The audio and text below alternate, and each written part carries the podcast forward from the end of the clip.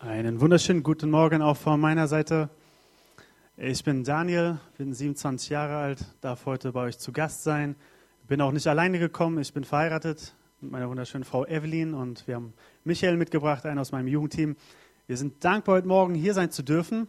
Ich bin dankbar für die Einladung von Pastor Matthias und Pastor Alex. Alex kenne ich noch von der Bibelschule. Der hat fast schon den Abgang gemacht, als ich eingeschult wurde. Ich habe ihn noch ein halbes Jahr mit erlebt. Ein halbes Jahr haben wir noch zusammen auf dem Campus gewohnt. Und die ein oder anderen Momente führten dazu, dass wir tolle Erinnerungen haben, witzige Erinnerungen. Ich danke ihm für die Einladung. Ich glaube, ihr habt ein großes Glück, dass er hier ist. Ihr seid reich beschenkt mit ihm und seiner Frau. Die zwei sind ein Geschenk. Stimmt das? Und ich würde sagen, wir geben ihm einen fetten Applaus und auch Pastor Matthias für die gute Arbeit, die er hier macht. Dankeschön für die Einladung an diesem Morgen.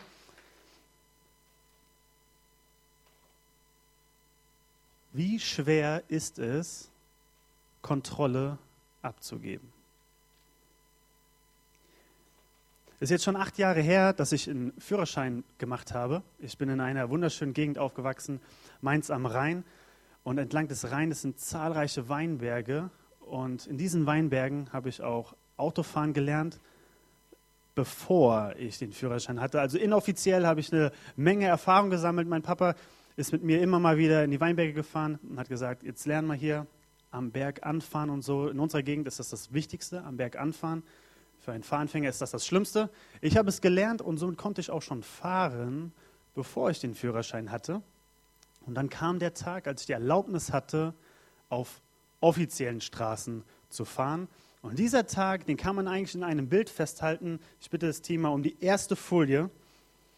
Und ich möchte fragen, liebe Eltern, erinnert ihr euch an den Tag, als euer Kind, euer Sohn oder eure Tochter den Führerschein bekommen hat?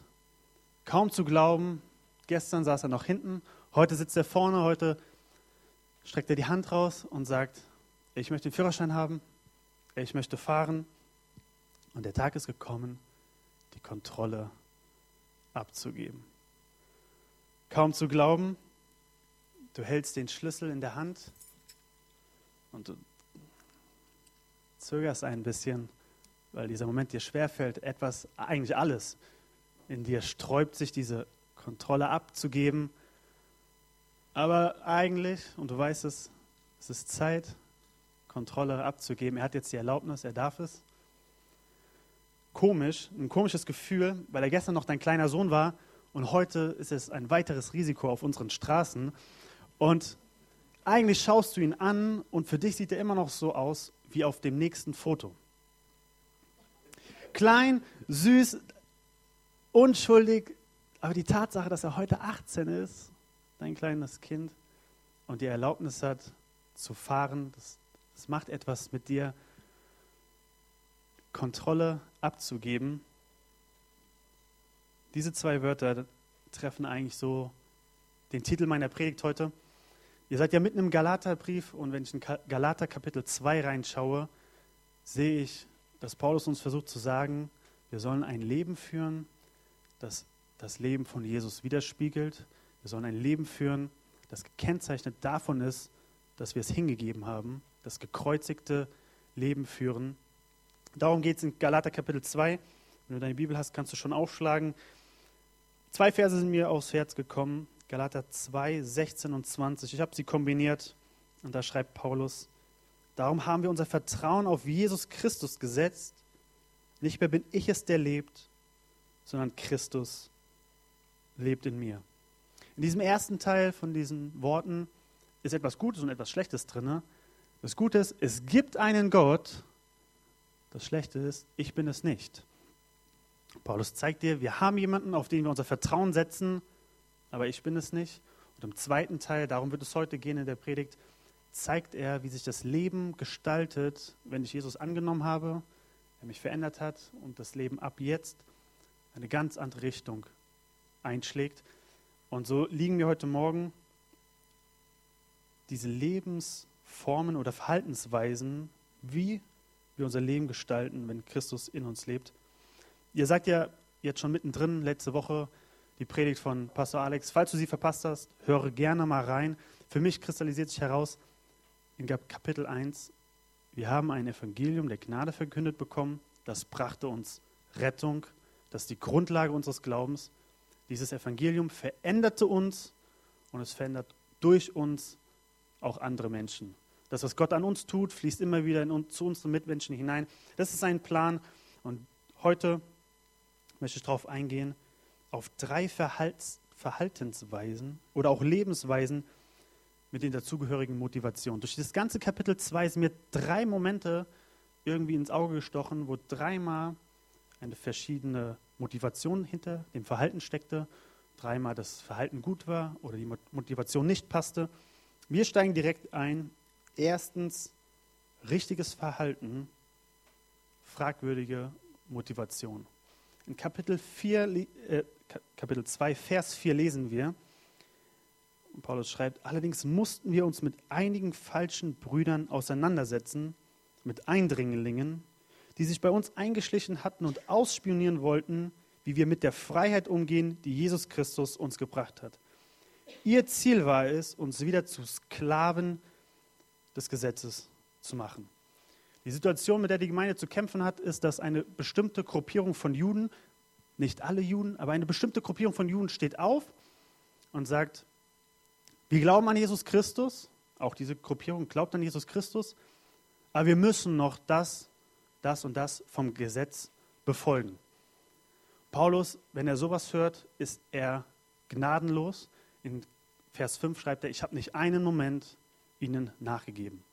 Es kam zur Diskussion, aber ich war von meiner Meinung so überzeugt, ich habe nicht nachgegeben. Und er weiß auch warum, weil das Einhalten von Gesetzesvorschriften uns nicht gerecht machen kann. Das verdeutlicht er nur der Glaube an Jesus Christus. Und ich fragte mich ernsthaft, als ich das Kapitel 2 immer wieder gelesen habe, Paulus, kämpfst du etwa gegen das Gesetz? Sind Regeln nicht gut? Sind Vorschriften nicht gut? Regeln sie nicht eigentlich das Leben untereinander? Und letztendlich hat nicht Gott das Gesetz erhoben. Und wenn Gott etwas erhebt, ist es doch eigentlich immer gut. Paulus, kämpfst du gegen dieses Gesetz?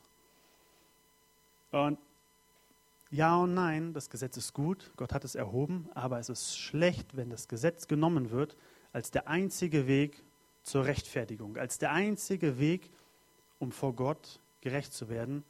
Da sagt er, nee, das ist falsch. Nur der Glaube an Jesus Christus und die Grundlage des Evangeliums führt uns dazu, dass wir vor Gott gerecht stehen.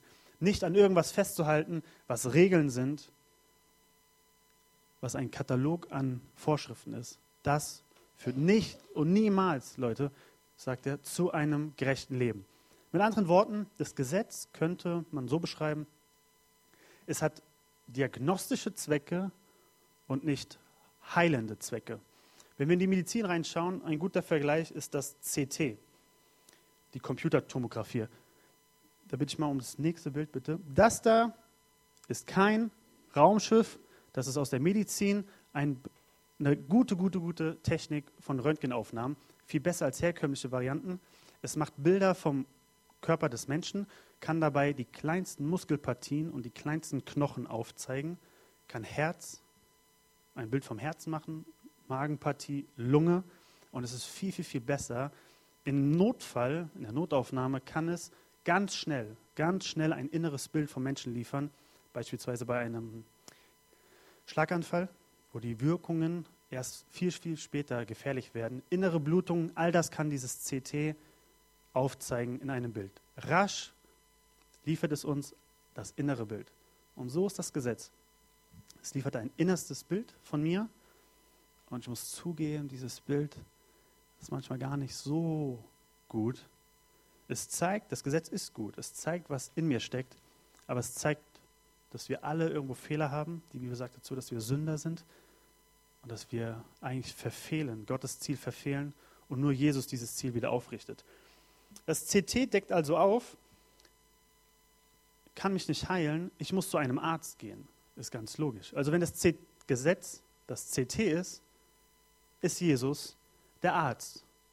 Und damit hatten diese jüdischen Gruppierungen ein Problem. Die haben gesagt, es ist voll okay, dass ihr euch vom Arzt behandeln lasst. Aber jeden Tag müsst ihr weiterhin euch untersuchen lassen unter das CT. Mal davon abgesehen, dass es schädlich wäre, jeden Tag ein CT zu machen. hier sehen wir ein richtiges Verhalten. Erstens, richtiges Verhalten, fragwürdige Motivation. Das Gesetz ist nicht schlecht, ganz und gar nicht. Wir können gerne versuchen, es einzuhalten. Auf kurz oder lang merken wir, wir verfehlen. Und die fragwürdige Motivation ist, wollen wir dadurch besser werden? Wir werden niemals durch das Einhalten vom Gesetz besseres Kind Gottes oder gar zum Kind Gottes. Wir werden niemals gerecht vor Gott. Zweitens, die richtige Motivation, aber ein fragwürdiges Verhalten. Wir lesen hier in Vers 11 bis 12 von der Begebenheit zwischen Petrus und Paulus in der Gemeinde Antiochia. Eine bekannte Begebenheit. Begebenheit. Eine Gemeinde riesengroß, viele Menschen kommen zum Glauben, zahlreiche Leute lassen sich taufen und so weiter und so fort. Da geht es richtig ab. Als Apostel, als Abgesandter Gottes muss man einfach mal dahin und zu schauen, was ist denn da in diesem Laden los? Und so verschlägt es auch eines Tages Petrus zu dieser Gemeinde. Und Petrus als Jude, der weiß, nur Jesus Christus macht gerecht, kommt in diese Gemeinde und kommt auf Nichtjuden zu, die nicht dieses ganze Wissen haben von Generation zu Generation, die diese Gesetze nicht von Kind auf in ihrem ganzen Denken und Sein eingeprägt bekommen haben, geht auf sie zu und hat mit ihnen Tischgemeinschaft. Er ist mit ihnen. Und damit drückt er aus, wir stehen auf einer Ebene. Es ist egal, wo du herkommst, welche Kulturhintergrund du hast, welchen sozialen Background du hast. Es ist egal. Nur Jesus Christus vereint uns, vereint uns und das zeige ich meinem Gegenüber in dieser Tischgemeinschaft. Für uns ist es ein bisschen schwer zu verstehen, weil Tischgemeinschaft in unserer Kultur nicht so einen hohen Stellenwert hat wie damals. Das war die höchste und intimste Form von Gemeinschaft. Man hat es sich ausgesucht, mit wem man zu Tisch liegen oder sitzen wollte. Nicht irgendjemand, ich habe es mir ganz gut ausgewählt.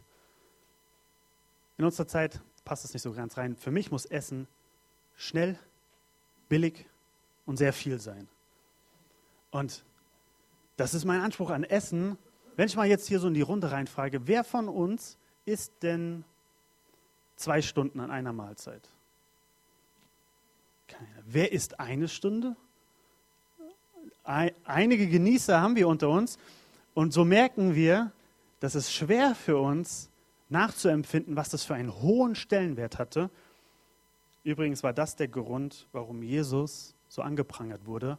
Er hat sich seine Tischgemeinschaft mit Menschen ausgesucht, die fast schon Abschaum der Gesellschaft waren. Und für die Juden war, war es da naheliegend zu sagen, wenn du mit denen und denen isst, unterstellen wir dir, dass du auch Anteil an ihrem Leben hast. Deswegen kam er in die Kritik von, die, von seinen ähm, Anklägern. Und hier diese Gemeinschaft im Galaterbrief, die Grundlage dieser Gemeinschaft, ist einfach nur das Evangelium der Gnade. Petrus wusste es. Zweitens, richtige Motivation, also ein richtiges Verständnis. Das, was er verstand, hat er ab einem gewissen Punkt verlassen. Glaubt nicht mehr daran, verlässt es eine fragwürdige Motivation dahinter. Und drittens, da möchte ich so gerne hin, ich glaube, da wollen wir alle hin, richtige Motivation und auch ein entsprechendes Verhalten. Da, da strebe ich mein Leben hin. Und da heißt es in Galater 2, Vers 16, wir wissen jetzt, dass der Mensch nicht durch das Befolgen von Gesetzesvorschriften für gerecht erklärt wird, sondern nur durch den Glauben an Jesus Christus. Darum haben auch wir unser Vertrauen auf Jesus Christus gesetzt, denn wir möchten vor Gott bestehen können. Und das ist, wie gesagt, nur auf der Grundlage des Glaubens an Jesus Christus möglich, nicht auf der Grundlage der Gesetzeserfüllung. Niemand, niemand steht durch das Befolgen von Gesetzesvorschriften vor Gott gerecht da. Er fährt eine ganz klare Linie. Meine Motivation ist, ich bin gerechtfertigt worden, weil ich Jesus in mein Leben aufgenommen habe. Er hat mich verändert. Meine Motivation ist dementsprechend, ich lebe als jemand, der Jesus aufgenommen hat. Ich gestalte mein Leben so, dass es sichtbar ist, ich habe Jesus in mein Leben aufgenommen. Nicht mehr mein Wille zählt, sondern sein Wille zählt. Und ich überlasse ihm auch das Steuer. Und ich überlasse ihm auch die Schlüssel. Und wenn ich ihm die Schlüssel überlasse für mein Leben, welcher Platz ist dann noch frei? Der Beifahrersitz meines Lebens ist dann noch frei. Oh, das passt mir gar nicht so gut. Gerne würde, gerne würde ich lieber fahren. Gerne würde ich entscheiden, wo wir hin sollen. Und ich hätte Jesus so gerne auf meinem Beifahrersitz und als Berater und der sagt, Achtung, langsamer, nicht hier rechts, sondern links, da geht es schnell. Diese Abkürzung nehmen wir. Nicht so schnell, jetzt gib Gas, jetzt ist alles frei vor dir. Und es ist nicht das gekreuzigte Leben führen. Das ist nicht, Jesus ist mein König. Das ist, ich bin König. Jesus ist mein Berater. Und so geht mit Jesus in meinem Leben ein altes Leben geht zu Ende und ein neues Leben beginnt. Die Bibel sagt dazu Wiedergeburt. Das ist keine Form irgendwie von Reinkarnation oder so, dass der Mensch wieder klein wird und Kind wird. Es ist, sich klein zu machen, zu demütigen vor Gott, zu sagen, ich habe im Grunde nichts verstanden. Ich, nehme ihn, ich lasse mich gerne von ihm an die Hand nehmen. Ich gebe mich auch in seine Erziehungsweise rein. Ich vertraue ihm, dass wie er mich erzieht, ist das Beste für mich.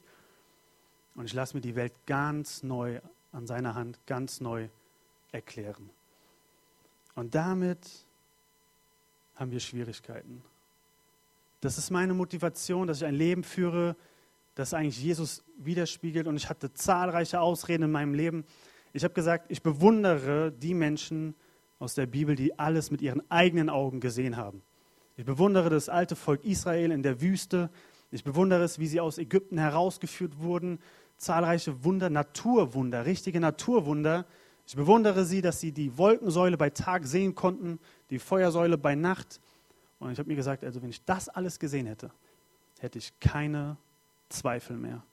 Weil das ist Beweis genug dafür, dass Gott wirklich mächtig unterwegs ist.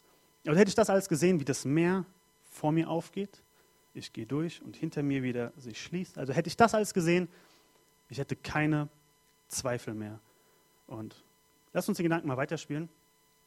Ich vollende mein Leben und eines Tages komme ich in den Himmel und Mose wird einer der ersten sein, auf die ich irgendwie zugehe. Zählt zu den Top 5 für mich, von dem ich wirklich wissen will, wie das Ganze passierte. Und ich renne auf ihn zu und sage, ey, wie war das für dich, dass, die, dass Gott in einer Wolkensäule vor dir herging, Gott in einer Wolkensäule. Wie war das für dich, diese Herrlichkeit Gottes vor deinen Augen zu sehen? Und er bremst mich so ein bisschen und sagt, hey, hey, hey. er dreht den Spieß um und fragt mich, wie war es eigentlich für dich, dass Gott in dir lebte? Du musstest nirgendwo hingehen, Daniel. Du musstest in kein Zelt gehen, in kein Tempel. Du musstest nicht aufpassen, dass du in einem Zelt auf einmal eine Linie überschreitest und dann tot umfällst, Gott war in dir dein ganzes Leben lang. Und ich vergesse es viel zu oft, was für ein wertvoller Schatz das ist, wie wir es gesungen haben, ein Schatz in einem zerbrechlichen Gefäß. Und so kommen wir an unsere Grenzen, was völlig normal ist.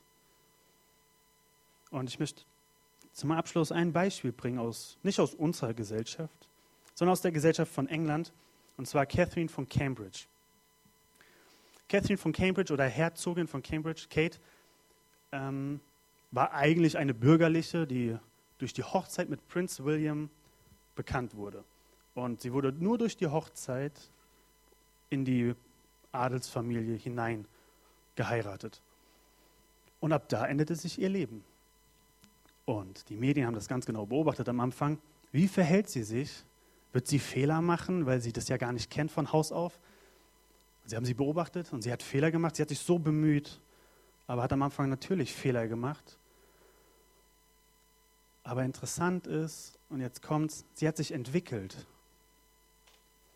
Sie hat sich aber nicht zur Herzogin hin entwickelt, sondern als Herzogin hat sie sich entwickelt. Sie hat sich nicht erst zur Herzogin hin entwickeln müssen, sondern durch die Hochzeit war sie ab einem bestimmten Tag Herzogin und musste von da an lernen, als Herzogin richtig zu leben. Und da bin ich genau bei dir und bei mir. Wir sind Kind Gottes. Wir dürfen leben als Kind Gottes. Das ist mein Status, dass, Gott, dass Jesus in mein Leben kam, mich gerecht gesprochen hat und sich ab da mein Leben ändert. Ich Und du lebst nicht, um Kind Gottes erst zu werden. Du lebst als Kind Gottes. Das ist dein Status. Von da aus darfst du jeden Tag wieder neu anfangen. Jeden Tag darfst du die Schlüssel übergeben. Wenn du rausgehst morgen früh und prüfst, habe ich meine Schlüssel dabei, gib sie ab. Gib sie ab. Häng sie, häng sie nicht in deiner Wohnung an die Tür, sondern im übertragenen Sinne. Gib sie ab an Jesus. Das ist eine Entscheidung, die ich jeden Tag treffen muss. Und diese Entscheidung komme ich nicht drum herum.